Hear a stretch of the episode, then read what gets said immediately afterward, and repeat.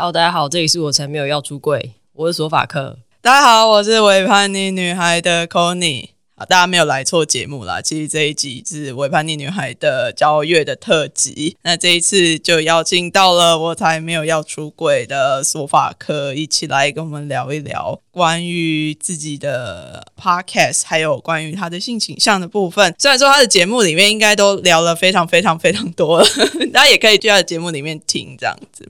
那一开始想要问说法课，就是因为可能你在其他地方有讲过，但是因为你是第一次来上我的节目啊，那就嗯邀请呃，那就请你来跟我讲一下，就是你们的，看我在讲什么东西啊？在小来，慢慢来。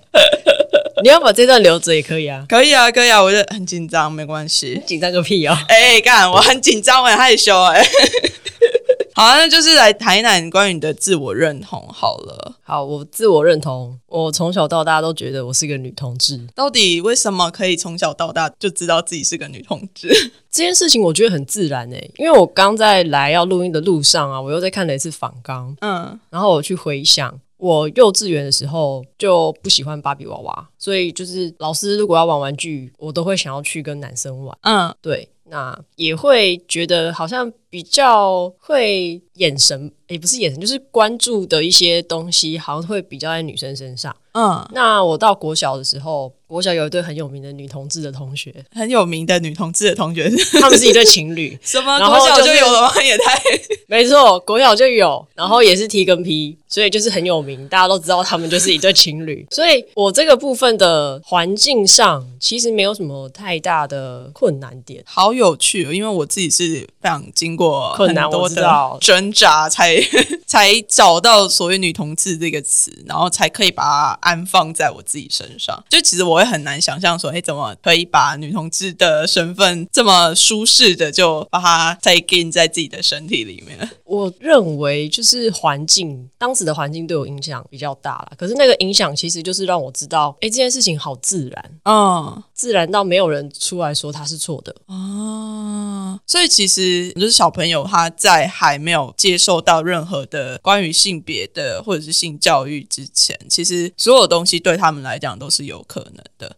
那你不要再给他放更多的说，哎，你这样不行，你这样怎么样不好，那他就会非常自然的觉得说，OK，那我这个样子就是很自在的感觉，可以这么说。而且其实不自在的是来自我妈妈。嗯，因为我小时候几乎都是给奶奶带的，嗯，那因为我爸妈都要上班，所以我就是常常回到奶奶家之后，他会想说小朋友要跑要跳，换裤子比较方便。嗯，但是其实我觉得我应该是本来就很不喜欢裙子，只是刚好我奶奶会觉得这样子是比较方便。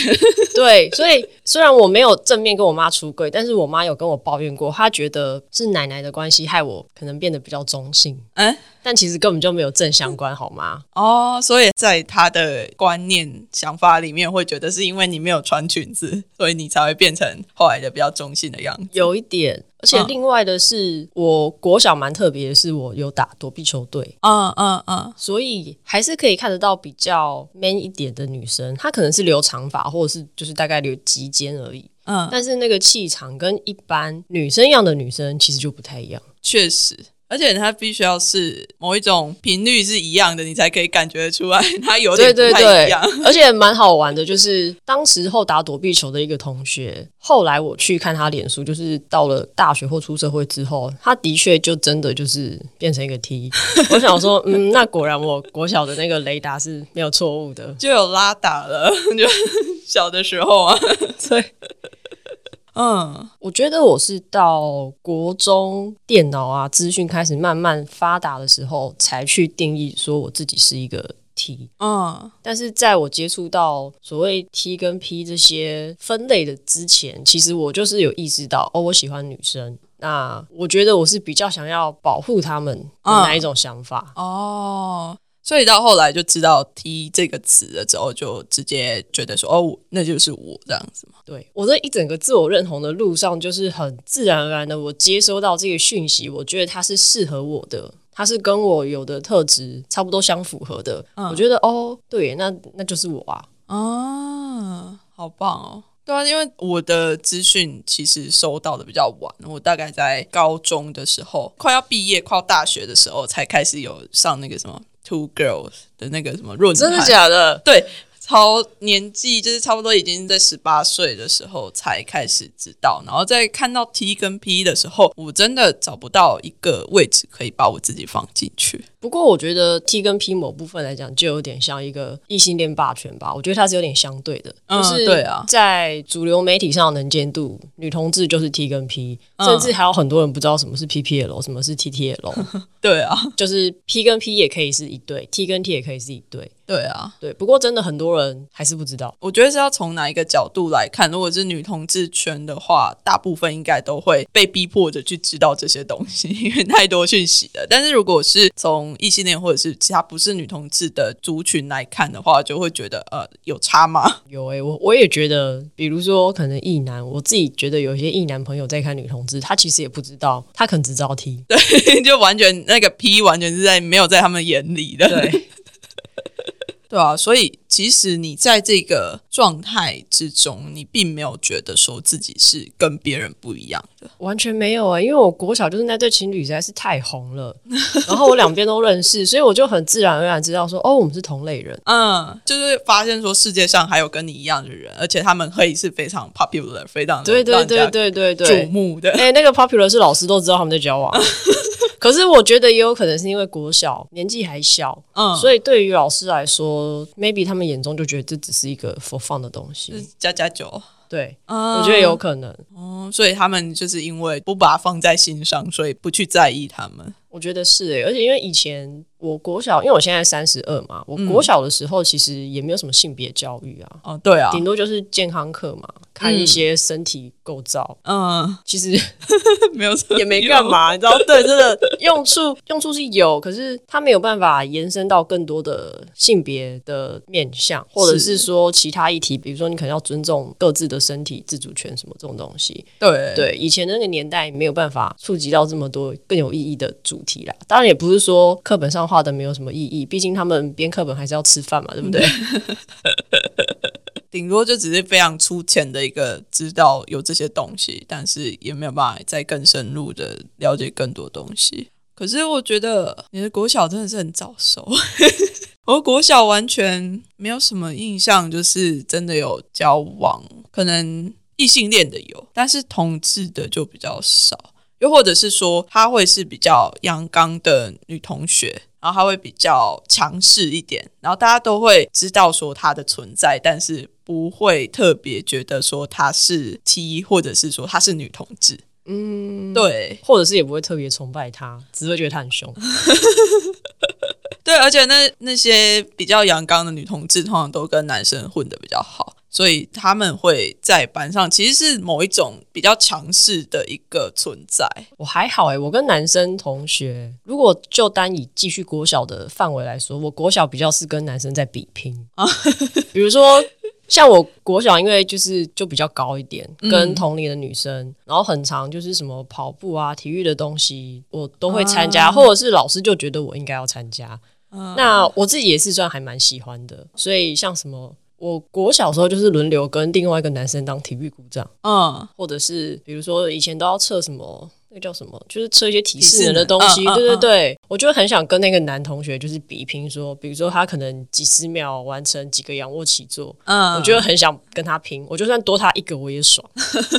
这是什么？哪里来的？觉得说我一定要赢过他的 竞争意识？我也不知道，但我觉得他是一个无形中出现的，就是我可能希望我可以做到跟男生一样的程度的一些东西。嗯，对，可能是能力，或者是我觉得可能我小时候就有感受到，就是呃，男性的或者是异性恋的父权啊这种东西。嗯嗯，我觉得可能应该是小时候就有无形中有感受到，所以我想要去做一个比拼的动作，哦，或者是证明说我也可以。而且国小不是都会拿什么德智体群美的奖状吗？对啊，对啊。我拿到体育的那个学期，我会特别爽，因为我记得好像是每个每班只能拿一个吧。我记得好像是德智体群美是一人一个，你不能重复拿。对，所以我拿到体育，我觉得觉得很开心。对我干掉另外一个男生有这种感觉。但是我觉得这个好玩的地方是在于，我并不想成为男生。嗯，我只是想要证明他做得到，我也可以做得到。嗯嗯嗯嗯嗯，对啊，这其实就是那种就是跟跨性别的差异了。对，我也我我也想要顺便小提一下，因为真的太多人都会觉得 T 就是想要当男生，即便到现在有一些比较年轻的人，还是有人会这样觉得。嗯，对，但其实并不是啊，真的不是，没有没有，我一点都不想当男生，我也不想切胸部，我也不想有鸡鸡，谢谢。对啊，T 其实大部分的 T 啦，都会是比较安于自己女性的身体。但是就会只是呈现出来样子会比较中性，可能比较偏向阳刚的样子，大部分的题啦。那所以说来谈一下你的节目好了，我才没有要出轨。其实这个名称我之前在参加一个实体的 podcast 活动的时候，就问我说，所以到底有没有出柜？我说当然有啊。都已经把名字写的那么明白了。其实我一开始做这一个节目，主要是一年半多前，那时候工作蛮就是蛮僵化的，我就觉得工作让我有一点太 routine 很烦，所以我就想说，好像可以来做一些其他事情。嗯嗯嗯，对，那刚好之前我们的节目另外一个伙伴苏苏里，他非常喜欢听 podcast，嗯，那所以我们就觉得说，哎，好像可以做一下这件事情。可是，在那之前，其实我从来都不听 podcast，而且我觉得我干嘛要花时间去听别人讲话？对我以前真的有这样觉得，嗯，然后反正后来就是刚好有一些资源可以去有。比如说设备的部分啊，就比较比较有一些资源，说哦，我可以知道怎么入门，怎么样快速的去做这件事情，所以就技术层面来说，算是比较没有什么太大的问题啦。就是初期的时候，所以你就是哎，我想要做一点什么事情，然后就跟苏助理讨论讨论之后就做了。主要是因为苏助理算工作狂，他的行动力比较高，我行动力是比较低落，我比较会出一张嘴。嗯，不过要说初衷的话，是因为那个时候我想到，我觉得身边其实还是会看得到很多不公不义的事情吧，就是对于性别，或者是说有一些没有出柜的人，其实对于性别是有很多的挣扎。他并没有因为说同婚过了，或是说因为这个世界对于性少数越来越开放，这些事情就消失。是的，所以我那时候也想说，那不然就。这个东西就可能也可以陪伴大家。如果他不能出柜，如果他没有出口，他没有一个好社会支持，或许他可以听听看我的节目。嗯，所以那个时候就就想说，好吧，那就这样开始，一直到现在。对啊，就其实也做了蛮久的。就是 podcast 到目前为止，有很多人就是做到后面就会不想继续做下去，又或者是说，哎，好像。不知道要讲什么，我觉得不知道讲什么很容易诶，所以我也一直在就是累积我手上最近想说还要录什么，还要找谁可以聊什么题材。但我觉得很大的状况会是自己到底有没有故事可以继续讲下去。嗯嗯嗯，即便说有来宾，因为你有来宾，你还是要有一些共鸣。对啊，要有对谈性，然后要对流，才有办法让撑起整个对谈的那个品质。我在想，要不然。听众听一听之后，最后主持人讲到最后好像都一样的时候，就会觉得好像少了一点什么。对，所以坦白说也是蛮，因为我觉得性别的议题某个部分来说，它也是有个天花板。嗯，我自己觉得啦，也是指在讨论性少数的议题的部分嘛？对啊。然后另外一个部分是我最近也会有一点觉得有一些议题的正反两面实在是太拉扯。例如什么？我不知道大家有没有过，就是可能你的朋友 A 跟 B 在某一件事情上面完全是反面的立场。嗯，对啊，像我就有遇到，就是可能也是性少数，但是他们对同一件事情的想法是完全相反的。不过我觉得这样蛮有趣的，是蛮有趣的。但我就会想说。所以我要两个都找来录音吗？还是我要一人录一集？还是我就让他们一起录完？厮杀，一起录感觉会很混乱嘞。我就是怕我那一集我可能录完我就没有朋友了。可是我觉得，如果是这样的话，那就是两边对谈呢，有办法吗？就是两，就是录成两集这样。哎，对于某件事情的看法是什么？有，我还在我还在思考，我还在思考，因为我有时候也怕，就是正反两面都录一录，然后就大家都录完很生气怎么办？这也是一个我要顾及到大家心理层面的。就是其实录 podcast 也要顾虑非常多。我觉得要，尤其就是来宾来宾的心理状态。或者是说这个东西你问了会不会不礼貌？哦，对了，因为你主要是以访谈为主嘛，然后我自己的节目之前都是单口为主，所以呃，我邀来宾比较就是我我是都会先决定好说要干嘛干嘛之后才会去邀来宾来对谈，不然大部分我的节目都是单口，就是单口好像比较没有这个 困扰，不用不用顾虑这么多。对，我懂你的意思。嗯嗯嗯嗯，所以你有遇过来宾问完之后很北宋的吗？就算有人没有跟我讲啊，应该是没有吧？我这么的平易近人，自己讲讲的都觉得很害羞。而且我们实际上我们两个才见过两次嘛，对不对？对啊，实际见面两次，嗯，这是第二次。那你觉得看到本人的感觉如何？哎，你要现在直接问了吗？对啊，我觉得就是一开始我在录音的时候很害羞啊，大家就是前面也可以。听到我就是超害羞的，因为我像前面讲的嘛，我并不是访谈的节目出来的，所以呃，我自己在做这样子的交友的企划的时候，会蛮紧张的，会因为邀请很多之前没有录过音的 podcast 一起录音，我就会觉得。不知道我自己的斤量够不够去录这个音？当然够啊！你是主揪哎，怕什么？不要怕，不要怕，一定够，一定够。对，然后看到手法课一开始就是哦，有一个那个小粉丝，就是害羞的感觉。对啊，你最爱的粉丝不是谈性说爱吗？你不要这样子嘛！你就这集发一发，然后里面随便贴个羊，硬硬要硬要，没有就觉得在看到手法课的时候就会。天哪，真的是本人哦！谢谢，不然上次看到是分灵体，我的分灵体 没有，可是没有在录音的时候的那个感觉就不太一样哦，就是有没有上工，或是有没有开机对对对对对对对，就闲聊的感觉跟现在录音的感觉还是有一点差别啦。我其实没有办法，就是真的，哎，我在录音的时候就把它当成是闲聊哦，真的哦，我无法。那你没有觉得你有？那你有觉得我在跟你闲聊吗？现在没有到很闲聊啊，真的吗？闲聊不会聊这种东西，我闲聊都聊一些阿萨布鲁的东西，不能录进去。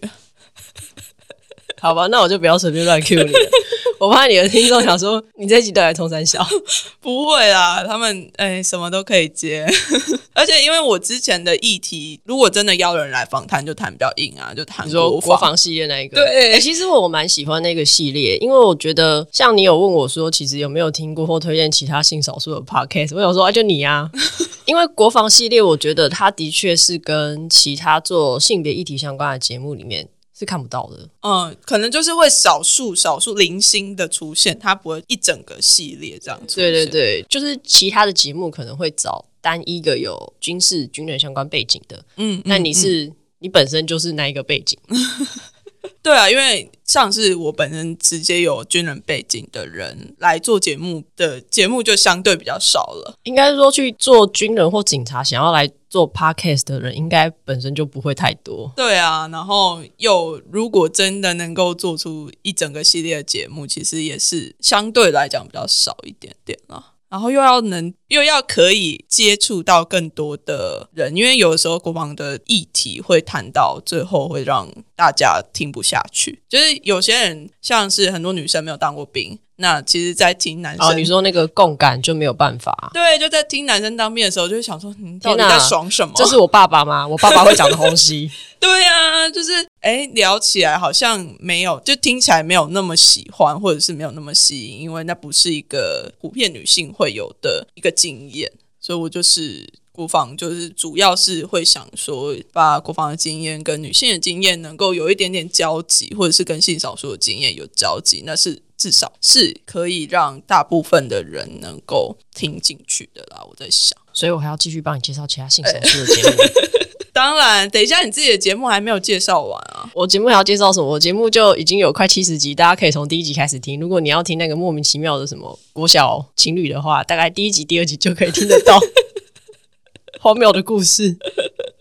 对啊，大家可以去听那个《我才没有要出柜》，它里面真的是收集了非常多的不一样的性少数的故事。我觉得我的优势应该会是说，刚好我自己身边就有蛮多性少数的朋友。嗯，那其实很多在我做节目以前，我并没有特别跟他提过他的可能性倾向，或是恋爱啊，或自我认同的状况。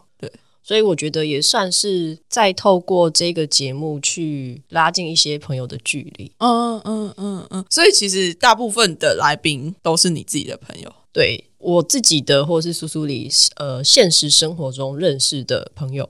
哇，你的朋友好多，我都没朋友。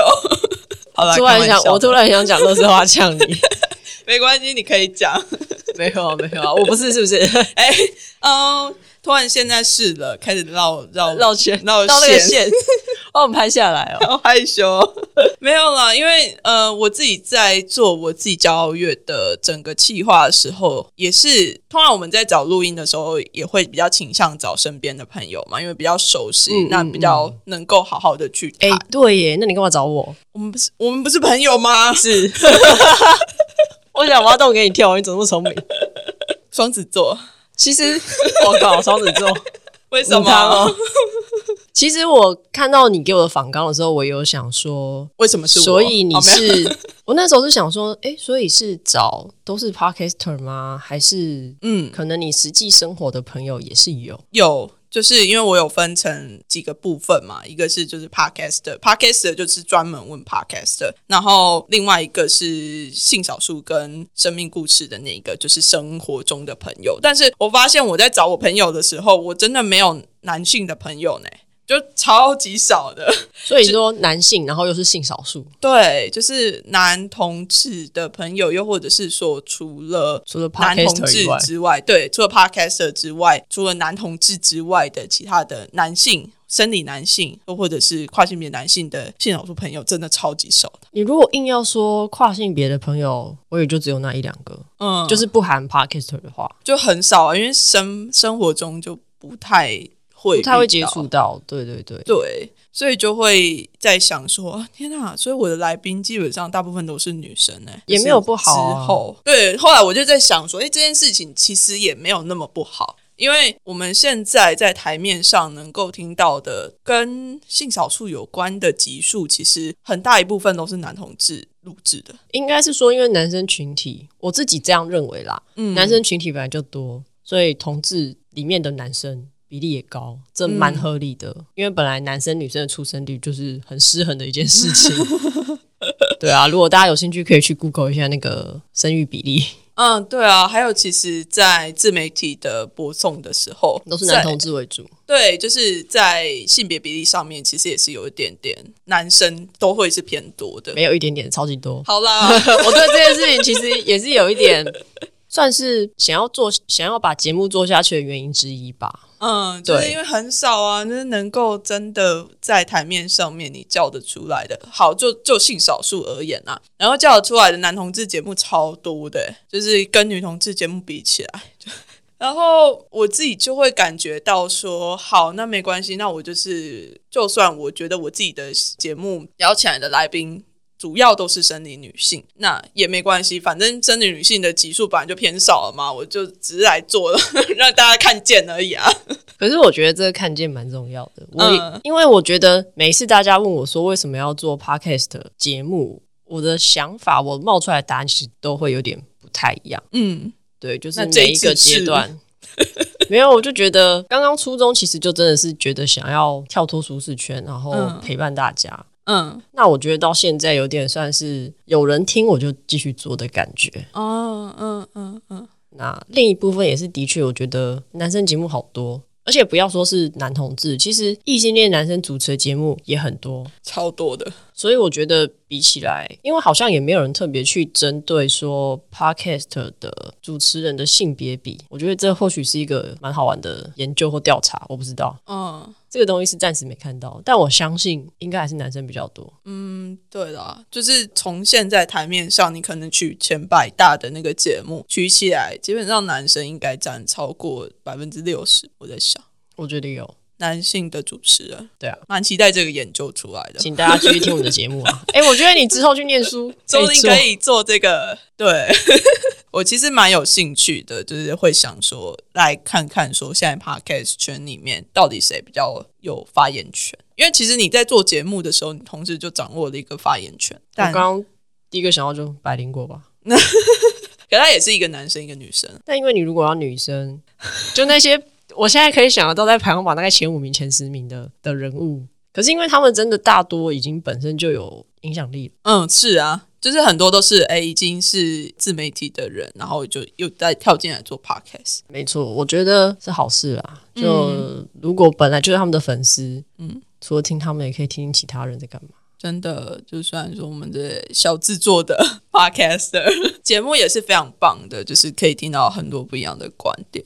好，那你要再推其他的？我想推两个。嗯，一个是爱的吉趴会，嗯，那他们是一个双性恋的情侣，两个都是女生，嗯，我想推荐他们一个很大的原因是他们已经长跑好几年了，所以我觉得如果大家对于感情上面的相处，我觉得是可以去听他们的节目，嗯，那另外一个是我觉得双性恋是一个很严重被污名化性少数。对，然后再来是，我觉得他比同性恋还要被看不见。是啊，所以我觉得大家可以去听听看，到底双性恋跟你想象中有没有一样，或者是说。你以为你身边没有双性恋的朋友吗？搞不好有。对啊，就是其实双性恋有的时候就是非常简化的被称为同性恋或者是异性恋。没错，没错。这件事情其实，如果我是双性恋，我应该会蛮不爽。嗯，就是也好不容易找到，可能找到一个比较适合自己的标签。当然，我要先说贴标签好或不好，那是看个人。对啊，看你自己有没有喜欢。我是没差。嗯，但我就觉得大家应该都要被看见啦，不是说同婚过了就只有男同志、女同志而已。是啊，然后另外一个想要推荐的节目就是阿塔男孩的跨旅程。David，那我想推荐的原因其实跟刚爱的奇葩会有点类似，就是我觉得真的不只有男同志、女同志，性别、性倾向、自我认同还有很多的可能性。对，所以我觉得大家都可以了解一下。反正如果你本来就有在听 Podcast 的话，你可能是开车听，你打扫家里的时候听，随便，嗯，你就放嘛。对啊，反正你都要听了，你多听一个不会死。对吧？你那些听完再来听，我才没有出歌就好，没有关系。我觉得确实是，就是在呃，我这一整个交月，其实也是主要是想要把所有的，也不是说所有的，因为没有办法到所有的嘛，就是至少让大家知道说，哎，这些节目的主持人他们都有。不一样的性少数的标签，然后在这一整个系列里面，可以把它呈现出来。就是，哎，Podcast 其实也是有非常多的样貌存在的。我其实看到你这个气话，我是蛮喜欢的。我想说，哎，很棒哎。然后我第二个想法就是，天哪，好累哦，超累的。我的，我真的是排了超多的录音呢。我两个礼拜可能排了快十个录音有吧。就是除了我自己的事情之外，所以请大家记得要抖内哦，那个后台抖内一下，扣你好吗？对啊，因为这整个算是蛮浩大，因为之前的串联都比较是说，哎，大家丢自己的节目出来，因为串联就有主办主揪的人帮你用好，帮你整理好很多东西。对，然后我自己也当过主揪嘛，就觉得超累的，但。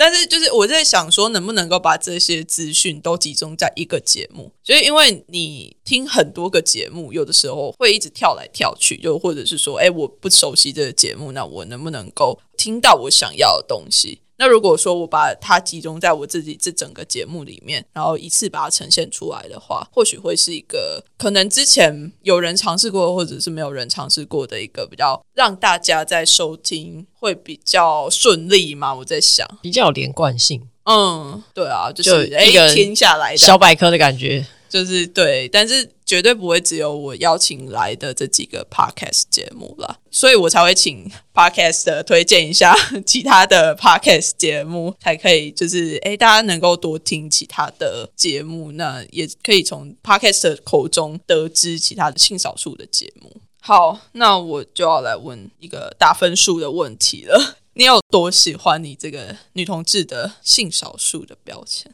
一到十分的话，这我刚刚在来的路上呢，我有在想到底要九分还是十分，会不会太 gay 白？不会啊，很快乐。必须说，因为毕竟在自我认同的路上，我没有什么太大的问题。如果有听过我的节目，我的问题最大的就是来自于我的金牛座妈妈。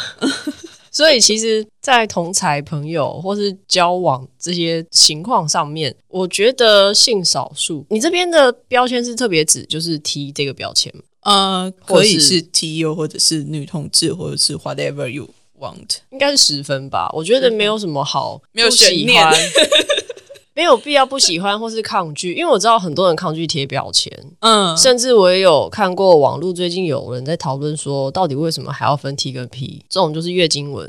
对啊，这种这不止万年，我觉得这什么这大概一百年都会讨论这种问题吧？为什么要分 T 跟 P？可是我觉得本来就是分类会有好处。是啊，分类会有一定的规则性嘛？那有规则，大家可以去遵循。我觉得遵循完之后，你再来要去突破创新，都是 OK 的。可是你要突破创新很多东西之前，你一定会有既有的东西让你去发展嘛？对，那这个既有的东西，我觉得它就是这个标签。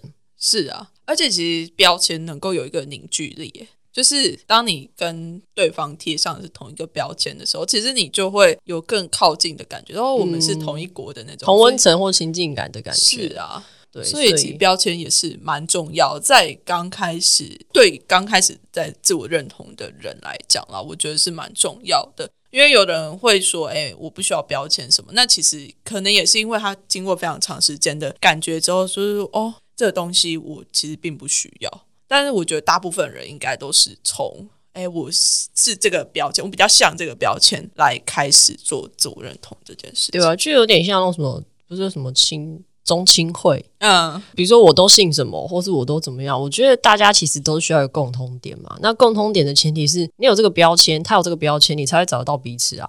对啊，对啊，不然我们去哪里找人？对啊，所以说，我觉得最大的状况应该是说，其实不管要不要标签。嗯，我觉得我们都尊重。嗯，我相信有需要的理由跟不需要的理由。可是我觉得台湾现在网络上太容易直接去攻击另外一方，而且是比较没有很没有意义。对，然后所以有时候我会觉得说，性少数的人已经很少了，我们就不能互相尊重就好吗？我又不要标签，跟你屁事！我就是喜欢这个标签，你管我？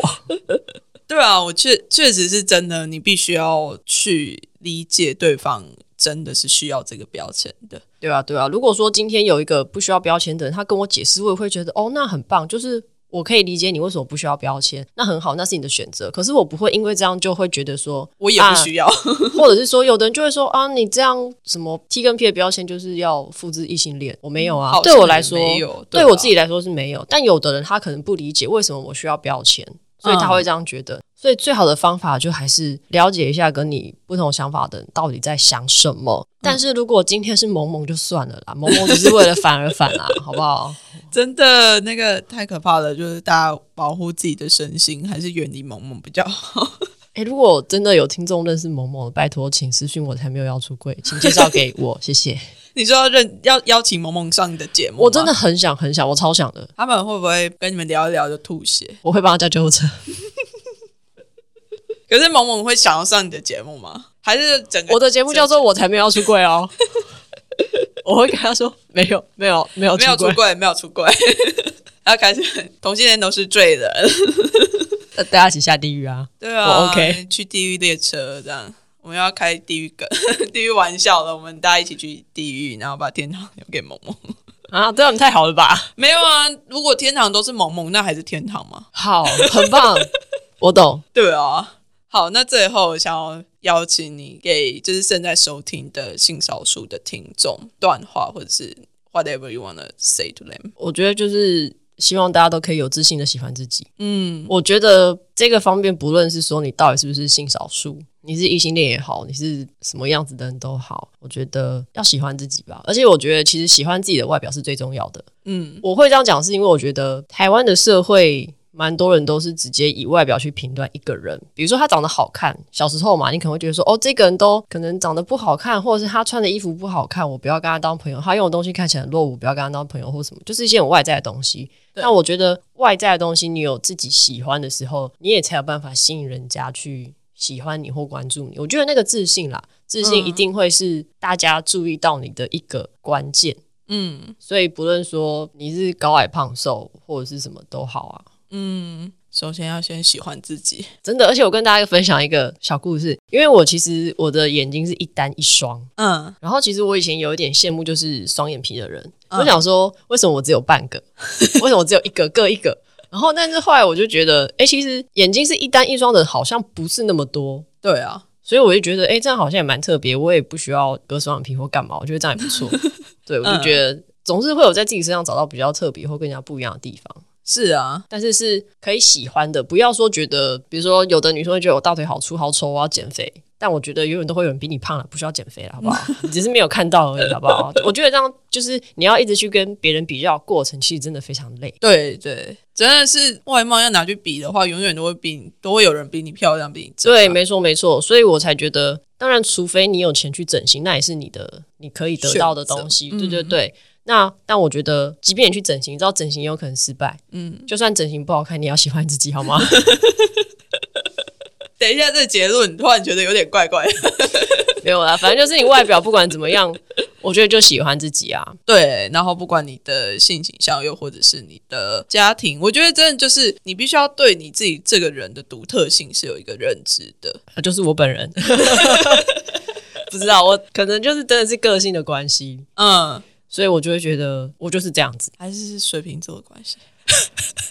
我刚本有想讲，但是我怕你的听众有水瓶座，但没关系，水瓶座就喜欢大家说他们乖。我一个水瓶座的妈妈真的很乖哦，真的吗？对，我就呃好哦。可是确实，他们就是你们都会有一种蛮莫名的自信。对，我真的不知道，我也不知道那个自信到底哪里来的。我确定不是我爸妈给我的。所以，嗯，有可能跟星座有关系。好了，要开始乱给结论。今天的结论就是这样。好了，没有，希望大家都爱自己，爱自己，爱自己，好不好？虽然它是一个老掉牙的话，可是因为我觉得，我我快速讲一下，我觉得为什么爱自己？因为我觉得，在我交往过那么多对象啊，我认为每一个人都有黑暗面，这是一定的。对，可是你要怎么了解自己的黑暗面是什么，然后克服它很困难。嗯，所以我觉得前提是你要喜欢你自己，你喜欢你自己，你可能就会比较愿意去了解自己在想什么。嗯，就可以真的把你自己的不管是好的或者是不好的东西都把它接纳进来。对啊，如果你有不喜欢自己的地方，你可以私讯我才没有要出柜，或者私讯为叛逆女孩 call 你，我们可以跟你聊聊。对啊，或者是你可以同意私讯我们同样的问题。相信我们两个给的答案应该都会不一样，或者是说方向是很像的，但是我们给出来的建议，或者是说给出来的回应，绝对是因着我们两个个性的差异会有不一样，对啊。但是我觉得不管是什么样子的回应，都会是我们能够给出的最好的回应哦，我都想拍手了，耶！那我们这一集的教育特别节目就到这边。很谢谢，我才没有做会的说法课，谢谢，谢谢孔尼的邀请，谢谢大家，大家拜拜，拜拜。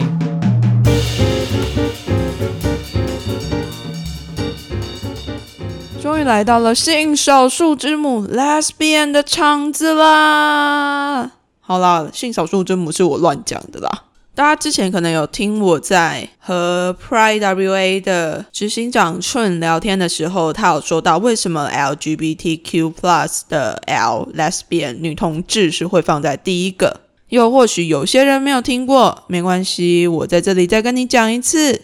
在很久很久以前，刚刚的公告嘞，在男同志艾滋病非常流行的时刻。同志族群是处于一个非常弱势的状态，而在那个时候，只有 lesbian 女同志是站出来为的那些生病的男同志们说话的。女同志们可是非常的勇敢，这也是为什么 LGBTQ plus 的 L 会被放在第一位，就是为了要让大家知道女同志超棒的啦！哦耶！